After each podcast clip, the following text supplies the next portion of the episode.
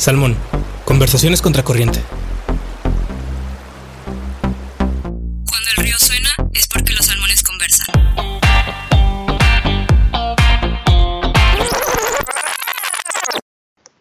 Hola, ¿qué tal? Bienvenidos todos a una nueva emisión de este su podcast llamado Salmón, Conversaciones Contracorriente, el cual es conformado por estudiantes de la Universidad ITESO.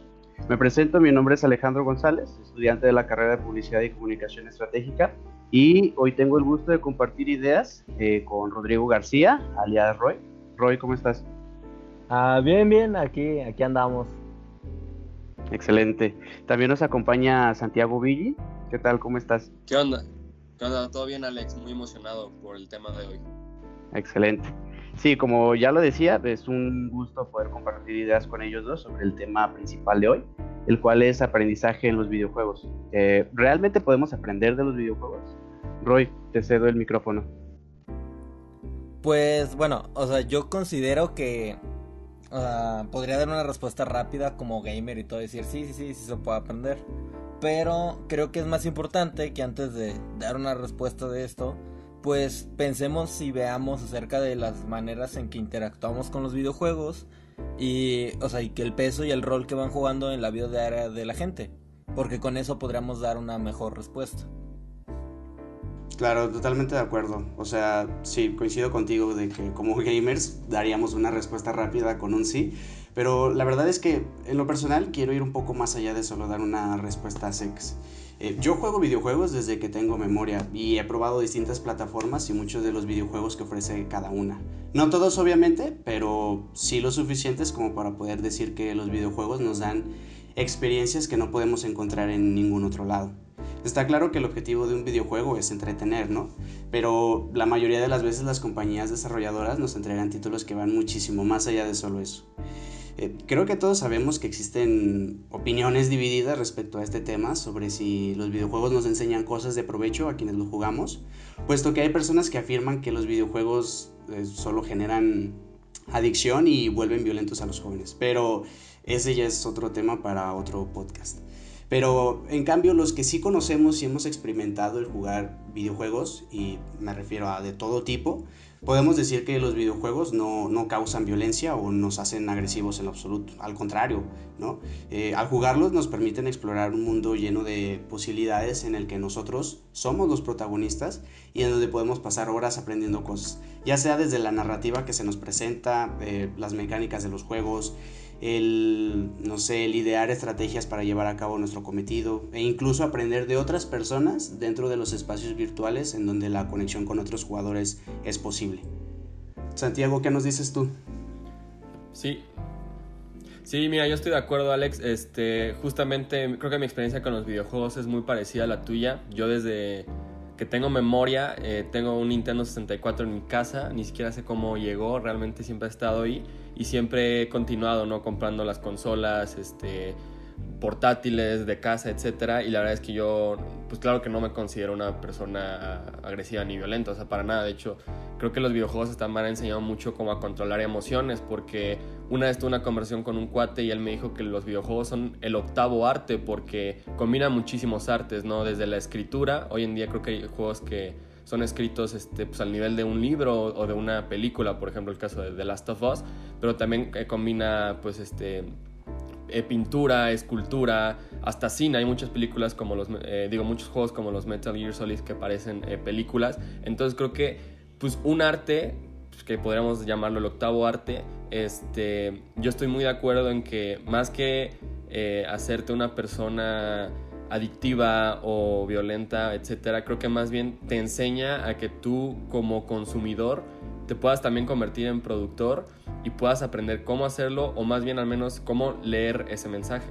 Sí, y creo que de hecho un aspecto muy importante, ahorita también como mencionas la parte de las artes, que es la cuestión de cómo pues en la misma industria de los videojuegos dentro de las industrias del entretenimiento tiene algo que le agrega que lo hace incluso algo más cercano a una experiencia pues más personal para la persona que es el que a final de cuentas o sea es un es un modo de inmersión o sea tú puedes estar jugando por que me venga a la mente Spider-Man porque por el trailer que sacaron Y, y estás jugando un juego de Spider-Man.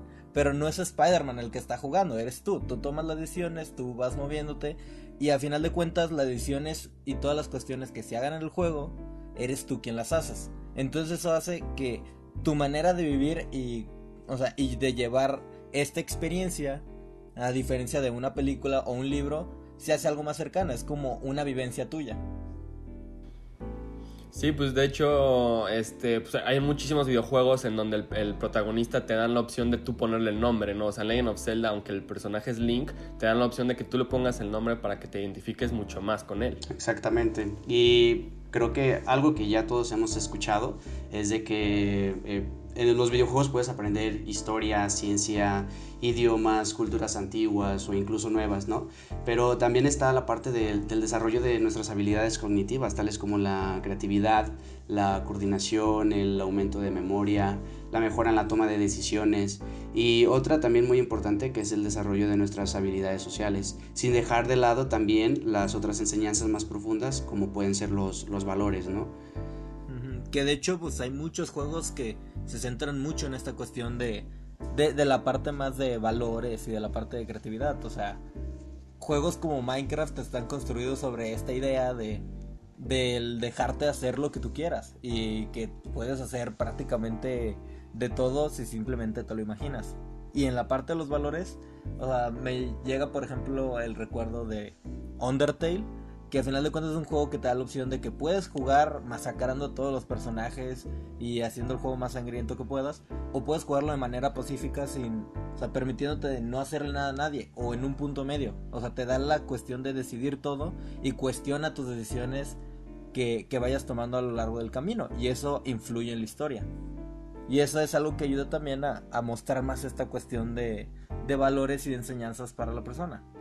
Sí, claro, y hasta, la... Yo igual creo que la empatía también es un, valor que, que, últimamente creo que muchos videojuegos están enseñando. Por ejemplo, hay muchos RPGs, ahorita estoy pensando principalmente en Fire Emblem, que te dan la opción de que si un eh, miembro de tu equipo eh, muere, eh, ya no puede regresar al campo de batalla. Entonces, siento que este tipo de decisiones que bien pueden ser opcionales, pero tú puedes acceder así a usarlas, te hacen querer más a ese equipo, te hacen preocuparte más por él, este, porque realmente si mueren y al otro momento ya están de regreso, pues no te importa, pero si ya estás consciente de que no pueden regresar, este, pues obviamente como que tienes más empatía con ellos, ¿no? No los dejes solo en el campo de batalla, etc.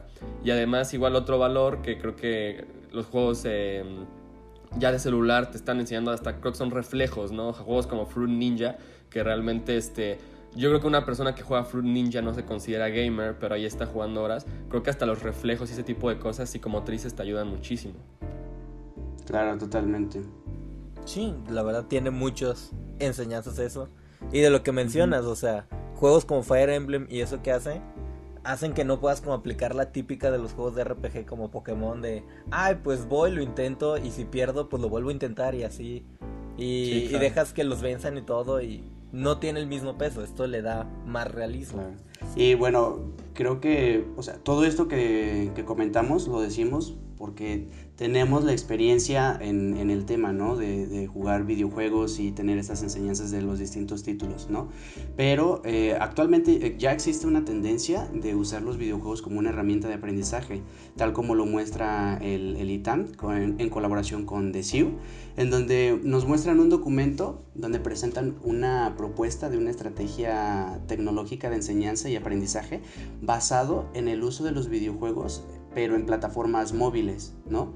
Eh, este estudio se basa en una confirmación de que un esquema combinando de videojuegos y tecnología móvil podría ser una herramienta muy útil para potenciar la, la educación, el aprendizaje, ¿no? O sea, ¿quién lo diría? Eh, de este documento me gustaría destacar tres, tres puntos. El primero es eh, de que los videojuegos son una herramienta útil para el proceso educativo porque nos ayudan, como ya lo mencionábamos, a las habilidades de, cognitivas como la inteligencia colectiva, la creatividad, eh, la comunicación entre humanos y computadoras, ¿no? La segunda es la inteligencia artificial, que creo que se me hace muy importante. Eh, hablamos de la realidad virtual y la realidad aumentada, ¿no? Como herramientas que potencian la educación con base en los videojuegos, para hacer eficiente una experiencia de enseñanza y aprendizaje, ¿no? De hecho, ya tenemos eh, algunos títulos, por ejemplo, Surgeon Simulator, y otros que podrían eh, crear, ¿no? Eh, y potenciar ese aprendizaje que no podrías fácilmente, como en la vida real, tener acceso, ¿no? Sí, y eso, de hecho, o sea, yo me imagino, por ejemplo, cómo se pudiera tomar a futuro y en cuestión así, desde ponerte un visor y todo en una cuestión más escolarizada, donde pues puedes llevar a los niños a que exploren alguna ruina antigua o alguna cuestión así, que de otra manera se quedaría en un libro de texto en como, ah, se construyó en tal fecha y lo hicieron tal personas. Y esto les hace que, aunque les dieras esos datos, se les queden más, porque es como algo que están viviendo. Claro. Este, también el último punto importante de este documento del ITAM es sobre las políticas de educación ¿no? basadas en la tecnología, el cual eh, prácticamente nos habla de que hay que capacitar al personal docente para que hagan una entrega de, de esta forma de educación a, los estudiantes, ¿no? Y que realmente se, ejecute bien para que tengan el aprendizaje esperado, que creo que eso es algo muy importante, ¿no? Sobre todo porque generalmente los docentes eh, son de una edad ya más avanzada, que por lo general puede que lleguen a tener complicaciones con estas nuevas tecnologías que cada día a todos nos van superando, pero considero que es algo importante que hay que, que hay que considerar. Sí, claro. De hecho, este, pues yo ya he sabido de algunas, este, como escuelas en México que sí están eh, apostando por este tipo de, educación. ¿no? De hecho, hasta Google está metiendo en varias escuelas este, del país como su propia plataforma de educación. E igual hay uno que se llama Sistema 1, que lo que hacen es que le entregan iPads a los niños, este, los cuales no pueden salir de la escuela, o sea, los que se quedan ahí pero también le entregan iPad a los docentes. Ellos sí se los pueden llevar a sus casas para que ellos descarguen las aplicaciones pues, este, requeridas para, para, dar clase, para que se familiaricen con ellas. Y los niños también ya en clase, pues en lugar de estar viendo el pizarrón, en lugar de estar viendo una diapositiva, etcétera, aprenden con aplicaciones de juegos, ¿no? Que a, a lo mejor no son juegos así mega, mega impresionantes, ¿no? Como los del PlayStation, los del Switch, pero creo que es un avance que, que los niños, pues mínimo, ya van a la escuela sabiendo que tienen un iPad con el cual pues pueden hacer las clases más dinámicas y más divertidas. Sí.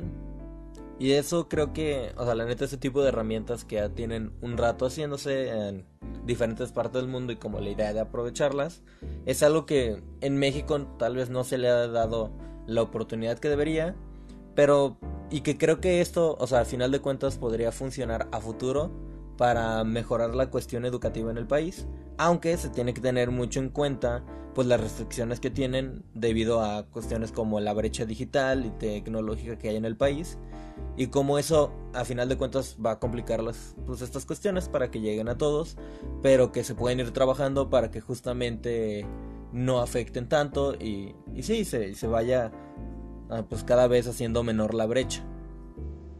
Claro, eso es algo muy, muy importante, ¿no? Sobre todo, pues como ya lo mencionas, la situación de, de nuestro país y esto de, la brecha digital. Eh, hay una pregunta también que me gustaría hacerles y es sobre los videojuegos educativos, ¿no? O sea, hablo de aquellos videojuegos que fueron hechos específicamente para, para aprender, ¿no? ¿Por qué, ¿Por qué no triunfan? ¿Por qué no tienen el mismo nivel de, éxito que uno que fue hecho para, entretener. O sea, digo, apenas hemos visto videojuegos educativos que llamen la atención por su buena calidad, ¿no? Este, yo diría que hasta ahora todos los videojuegos educativos que tenemos en el mercado eh, tienen un propósito similar, ¿no? El cual es, es educar en las mismas materias que nos imparten en la escuela, pero obviamente de una manera más entretenida y, dinámica, ¿no? E, esto obviamente no sustituye por completo las clases teóricas, para nada, pero sí que puede complementar la tarea de aprender sus conocimientos, como ya lo mencionaba en el documento que nos presentó en, ITAM, el ITAM. Perdón. Eh, es en general una manera más amena de adquirir conocimiento respecto a las clases tradicionales, ¿no?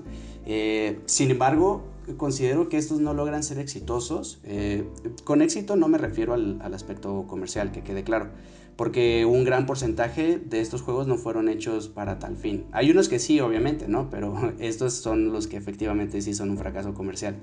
Pero los que no tienen el objetivo de ganar dinero porque, no sé, quizás son financiados por algún gobierno o alguna institución pública, fracasan en ser videojuegos entretenidos, ¿no? Y al fracasar en ser videojuegos entretenidos, esto por consecuencia hace que también fracasen en la tarea de educar.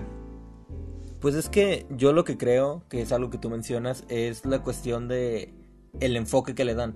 O sea que a final de cuentas muchos de estos juegos y como la problemática que tienen es que están enfocados como principalmente a que eduquen más que eduquen mientras entretienen. Y es el problema es que hacen que pues un niño se pueda sentir más atraído a querer hacer otras cosas y no, o sea, si le das por ejemplo un juego que le llama más la atención y que es más llamativo como pues hablando de los juegos populares de ahorita de Fortnite o Minecraft, Counter Strike, pues son más llamativos, o sea, a final de cuentas es algo que le genera una mayor atención. Entonces, el problema aquí que a lo que yo veo en esta cuestión temática del, del enseñar es más desenfoque, porque si, si se tomaran, por ejemplo, cuestiones como la que ha estado empezando a hacer Minecraft, donde tiene una versión del juego que es educativa y que se apoya para escuelas y cuestiones así, eso ayuda más a la hora de enseñar, porque es como el niño lo toma de, ah, mira, es el juego que me gusta y es algo que me entretiene bastante y lo lleva desde una parte donde está aprendiendo, simplemente que de una manera donde también se está entreteniendo bastante, que aparte lo hace prestar más atención a las cosas. Así es. No, sí, no, yo nomás iba a apuntar que, que, estoy totalmente de acuerdo. Este, creo que es un muy buen ejemplo este de Minecraft, porque yo sí creo que que para que un juego educativo sea exitoso, o sea, al nivel de, pues, de videojuegos más comunes, este, creo que tiene que haber también una cooperación por parte de las desarrolladoras, ¿no? Porque, como dijo Alex, o sea, hay, juegos que fueron diseñados para el salón de clases, ¿no? Como, pues yo me acuerdo que en mi infancia me ponían el del autobús mágico, los de Arthur, etcétera, que obviamente pues me encantaban porque eran, diferentes, ¿no? Y, la clase, esa clase era como pues fuera de lo común y era divertido pero pues yo llegaba a mi casa y jugaba Super Mario 64, ¿no? Porque pues no era lo mismo, pero pues si a nada Nintendo hace un juego educativo con Mario Bros y que, o sea, le, agrega muchos de los, este, pues elementos que siempre han tenido esos juegos, creo que sí podría haber ya una cooperación entre consumidor y, y el productor. Exactamente, es que pues sí, o sea, el error está en entender a los videojuegos educativos como un complemento de la educación tradicional, ¿no? O sea, el hecho de que el propósito de un videojuego sea educar y después entretener es lo que hace que no tengan el, éxito esperado. Yo diría que más bien se debería de invertir el, papel. Primero entretener y después educar. Y eh, esto es algo que ya hemos visto en muchísimos videojuegos, ¿no? Nada más que no los percibimos porque es el, aprendizaje va implícito en, el entretenimiento, ¿no? Eh, tenemos muchísimos ejemplos. Eh, por ejemplo, está el de The Last of Us, ¿no? que nos enseñan eh, valores morales como, como el coraje, la valentía, la fortaleza, ¿no? E incluso también nos dan un vistazo a temas mucho más complejos, ¿no? como es la, moralidad del hombre ¿no? en situaciones de crisis. Otro gran referente de esto que, comento es Dark Souls, ¿no? Eh, que nos remarca también la importancia de la perseverancia y la recompensa tras una exhaustiva lucha contra criaturas aterradoras que se vuelven más difíciles conforme avanzas, ¿no? Y que esto da eh, pie a que el mismo jugador en su papel aprenda de, sus errores, ¿no? Y lo lleve al máximo en su desempeño para superar cada una de las pruebas, ¿no? Al punto de que el jugador se dé cuenta de que no es el mismo desde que empezó a jugar este videojuego, ¿no? Eh, que se dé cuenta que ha cambiado. Y esto que comento de, Dark Souls lo podemos asimilar como la vida misma, ¿no? Sí, totalmente de acuerdo. Sí, de hecho, o sea, también eso lo vemos incluso, o sea, como la parte de enseñar otras cuestiones y aprender así, pues hay más ejemplos, o sea, desde un mismo Age of Empires que, o sea, aunque es un juego donde tratas de conquistar y todo, o sea, te enseñan muchas cuestiones de historia y se va respaldando en eso. Entonces, o sea, yo como niño que llegué a jugar el, el 2, uh, sí llegué a aprender más cuestiones por eso y a entender de, ah, mira, los aztecas tenían los guerreros jaguares, eran como esta clase de guerreros. Y, o por ejemplo el caso, recordando mi infancia de Sport, que es un juego que te enseña más como la evolución, pero de una manera divertida. O sea, eres una célula y es como corre y tienes que tratar de comerte esa cosa de allá antes de que ese otro animalito te coma, porque si no pierdes. Y te va enseñando la evolución de una manera bastante divertida. Sí, y de hecho yo también ahorita estaba pensando que un como valor que se nos estaba olvidando ese... Creo que te enseñan últimamente al trabajo en equipo, ¿no? Porque creo que pues en nuestros tiempos más de, jóvenes, de niños, pues, este, la, mayoría de los videojuegos eran a lo mejor de una, de una persona, ¿no? Pero ya hoy en día, eh, pues de verdad hay gente que, que únicamente compra juegos multijugador, ¿no? De hecho, ahorita que salió el, el tráiler de Spider-Man, yo vi gente como criticándolo porque no había un modo de juego este, multijugador. Entonces, pues muchísimos juegos hoy en día como Fortnite o como League of Legends que están volviendo fenómenos gigantescos, este, si te das cuenta en los torneos es, es muchísima cooperación, es muchísimo trabajo en equipo y comunicación, que pues, al, gamer siempre se le ha catalogado como alguien socialmente incómodo o socialmente pues, alejado, pero creo que hoy en día este, es todo lo contrario, creo que hoy en día eh, los videojuegos son una comunidad que cada día crece más y que nos juntan para no solo, ah, pues jugamos un ratillo Smash y ya, sino que ahora este, pues ya está, hay dobles de Smash para que puedas hacer tus propias estrategias y para que te entiendas eh, como una sola persona con tu compañero. Este, y apoyando ya finalmente con esto, es que, eh, o sea, tenemos títulos que nos pueden enseñar de historia, ¿no? Tal como Assassin's Creed. Sin embargo, eh, llegan a modificar un poco la historia de la vida real para acomodarlo a la narrativa del mismo videojuego, ¿no? Pero sí sería importante que si se quiere hacer un videojuego que realmente, digamos, historia, eh, sea un, un videojuego con datos reales, ¿no? Y de hecho ya tenemos ejemplos como Call of Duty World War II, que sí se enfoca a eventos históricos que tuvieron, este, tuvieron lugar en el mismo eh, escenario en donde este videojuego te, lo presenta.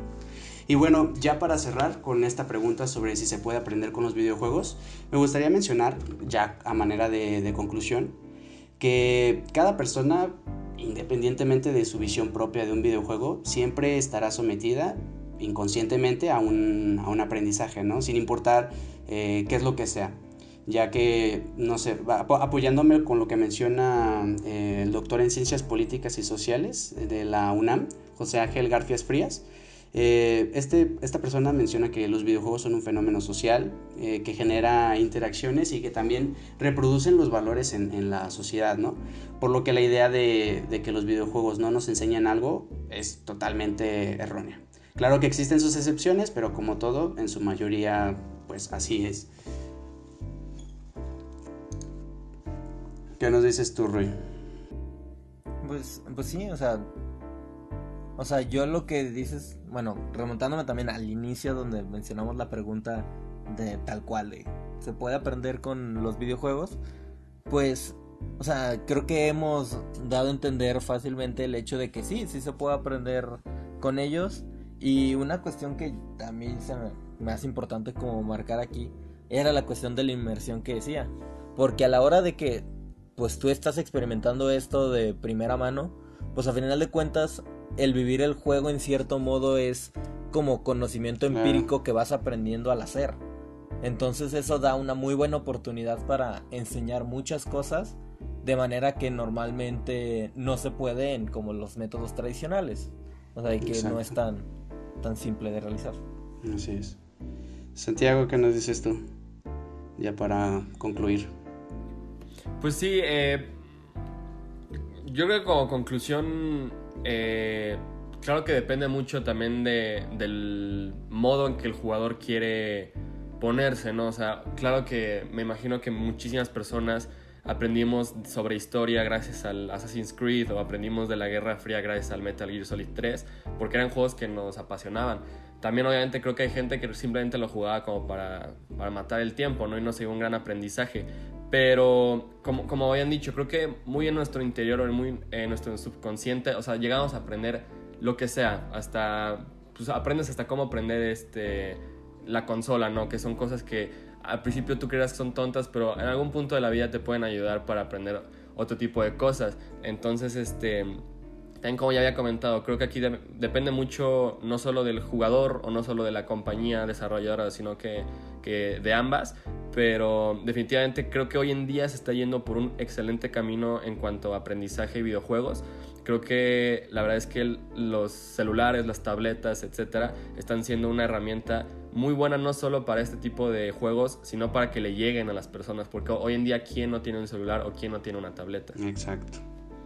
Bueno, pues hemos llegado al fin de este programa. Les agradecemos a todos los que nos escuchen y espérenos para la próxima. Santiago Roy, muchísimas gracias por acompañarnos. Muchas gracias, es un, es un gusto. Muchas gracias, Alex. Sí, un gustazo. Muchas gracias, hasta luego. Salmón es una producción de Etios, Observatorio de Comunicación y Cultura del ITESO.